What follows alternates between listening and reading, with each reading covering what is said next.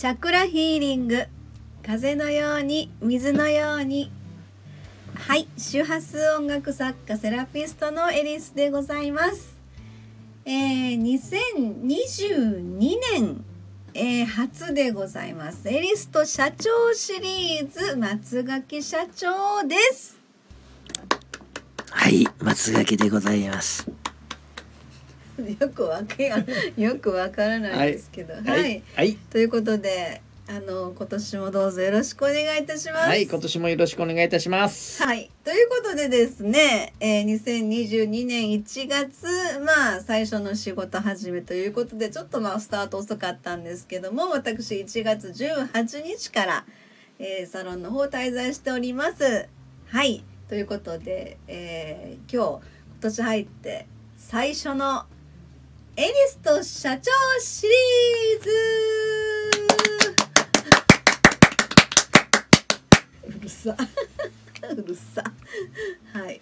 まああの土曜日日曜日ね、はい。22日23日と続けてセッションがございました。はい。はい、えー、そしてその前にですねえー、名古屋といえばですねあの熱田神宮さん。あったさんね。はい。に名古屋であったさんって言うんですよ。あったさんったさ。んあった。あったあはつた。あつったっていうのつがちっちゃくなって。なんで？知らない。あったさん。ああったさんって何があったラットさんじゃないよ。ああったさんや。何があった？んみたいなあつたさん。あまあつ言うかな。あつたさん。あつたさん。熱田神宮っていう、あやっぱ県外やからかな。通じゃん。だって住吉神社の住吉神社っていうのは住吉さんっていうのあは住吉さんっていうね、うん住吉さん。住吉さん。誰？誰って。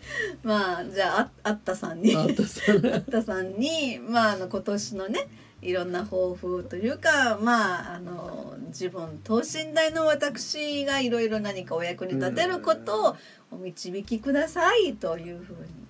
あれは願い事っていうかお祈りを言ったらいかんのやろ？そうや。なんで言うの今。言ってへんやんお導きくださいやから、あそううん、導いてねって言って何でもしますよ言って。しますって。うん。僕と似たようなこと言うたんやね。えそうなんですか？僕詳しくは言いませんけど。あららそうですか、うんまあそんなんでですね今年も始まっておりますけれども。松田さんあったさんに行きまして、えー、まああの意外に人が多かった。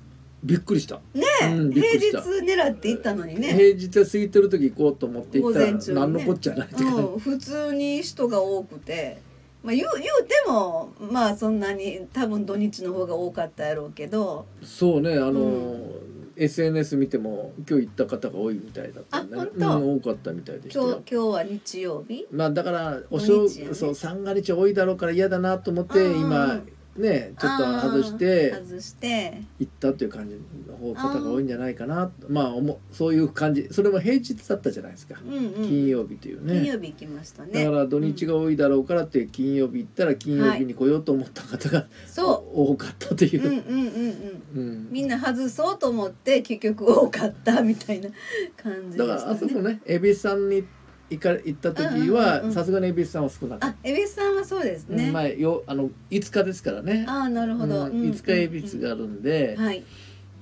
熊でもほんのちょこっとしかなかったし、うんうん、うん。あそういうことか、うん。奥から出してきてもらいました、一応手前手前にあったんですあったんですか、あったさん。もういいか。はい。えそんなんでですね。昨日今日はまあちょっと個人セッションとかねありましたけれどもえー、とそうですね。2月入るのにですねいろいろの2月の新月満月とかえ水亀座新月手前まあそれから獅子座満月が2月の新月満月ラインなんですけどたまたまか偶然かわかんないんですけどもなんかそれにあのーなんか関係性の深い人が、まあ、昨日もね来られてて。そうですね。あの、うん。まあ今日もそうでしたけども、今日もそうやったっけ？うん。あ、関係性っていうか。あそうかそうかそうか。うんそう。だね、うん今日あのこ今日の人は満月あ獅子座に関係性の強い人だったよね。そそこがやっぱりキーポイントだったじゃないですか、うんそこの獅子の表現力ね。表現力のところがね、うんだから、うんあのーまあ表現力というい一括で言うとわっとふんわりした話になっちゃうけども、うんうーんこうこう個室して個室じゃない個別で見ていくという状態になってくるとそれぞれ表現が違ってくるんだけど、そうですね、うん、やっぱりあ獅子坂という、うん、そうですね、うん、分かる、うん、個性自己表現ですよね。ちょっとした勘違いだったよね。うんうん。うん、あのそうだけどあのホロスコープの10点体のどこに獅子座があるかによってもまた読み方が変わってくるんだけども。それとまあね、うん、あの一人で悩むんではなくて相手がいることだったりすると、うん、相手の素性素性ったらおかしいけど まあ要は素性ですよね。生まれてきて今の成長したまでの、そのなんていうのタイプというかね。ちょっと言葉として言いにくいんだけども、そこの中の、えー、飛び級がないところで止まっちゃってるところでね。エリクソンですか？ええエリスコンね エリエリクソンの 発達心理学。はい。いろいろ出ますね、すごい言うまいと思ったから言っちゃったから あれだけど。言ったらダメだった？いやいやもうねそれはいいんですけども。まあとりあえずいやちょっと今勉強されてるもんね心理学の。まあエリクソンはだけど割と標準的というか一般的な話だから、うん、あのそれ含めね。それ含めて今心理学の大学の勉強されてるじゃないですか。そうねあの公認心理師のやつなんですけども。でそこの中でやっぱり、うん、あの自分の中で分かってんだけども、うん、そこが一番ポイントになってるというところを見逃してる。ああなるほどね、それってそうですよね、うん、あの案外。見逃してるっていうか見ようとしてなかったのかな。あなるほどね、うん、ああそうかもしれないですね。自分には嫌だっていうスタイルが。そこがちょっと難しいですよね。見逃してるのかそれとも全く気づいてないのか見て見ぬふりしてるのかまあ、どっちにしろそこがキーポイントだから、うん、そこの中に入り込んじゃうと辛いんですよね、うん、そこなるほどね。それを俯瞰という表現にしたんですけど僕は。うん、まあ辛いからあえてその辛さからちょっとこうその辛さを避けたいって、うん、当事者になるのが嫌だったんですよね。ああなるほどね。うん、だから当事者？当事者たちが要は対等でいくという、うん、対等というのは、えー、同じ立ち位置でやると喧嘩になっちゃうわけですよ。例えば夫婦とか？例えば恋人とか夫婦とか、うん、まあ友達よりもそういう関係ね。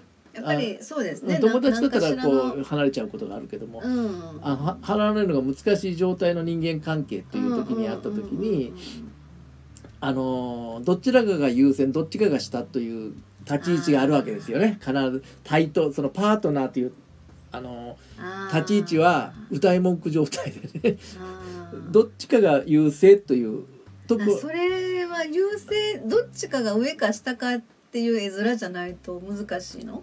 いやそれはお互いに、うん、あの分かってればそうでもないんですよ。だけど人間の差がですそれは。えうんと今対等って言ったじゃないですか。うん、え対等ならいいってこと？対等でお互いに、ま、あの、うん、なんて言うんだろう。思いやりがあって、はいはい、やっていくのは一番いいと思います、ああ理想ですね。理想理想というか。どっちかがなんかマウント取ろうとしたりとか。だけど取りがちでしょ？そうですね、うん、まあ夫婦何も恋人同士の間だの時だったらまだね。まだちょっとこう譲り合う的な愛情も含めね、うんその関係性は、我慢ね我慢しちゃうんだよね。あ我慢あ我慢か、うん、我慢はまたちょっと違ってくるけどね、うん、短い短期間だったら我慢できるって、まあ、かね愛情って愛っていうところはやっぱりアバタもエクボじゃないけど。あのここで言う長くなっちゃうけど愛情と恋の違いねそこが。あー何やったっけ。あのー、うん、恋人同士の間はその愛情という部分がうまくそれでたぶらかすと言うたら言葉難しいな。なのかそれがあのまだちょっとねほわんとした感じで包み込んで。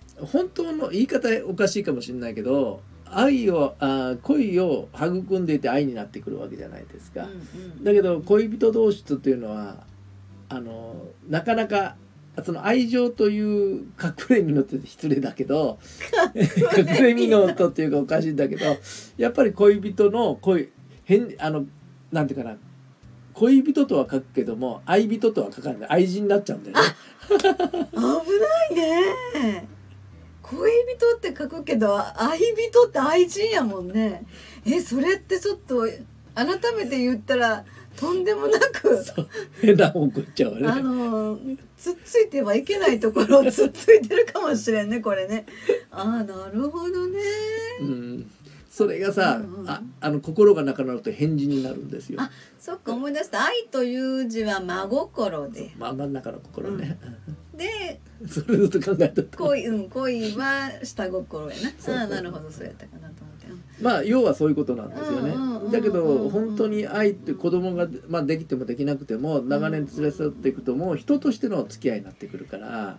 そうだね、うん。人間同士の、長い、ね。長いことね、でうん一緒の暮らしをなるとね。うんなると、うん、で親子の場合は子供生まれてから一緒にずっといるから、うん。あのおと大人の人間と子供というスタイルがあるから、うん。もう初めからあの恋人じゃないじゃないですか当然のこと、親子やもんね。親親子であって、うん。そこの中であの愛を育むという状態になるわけで、うん。子供は当然もう恋しい状態ですよね、うん。お母さんとお父さんに。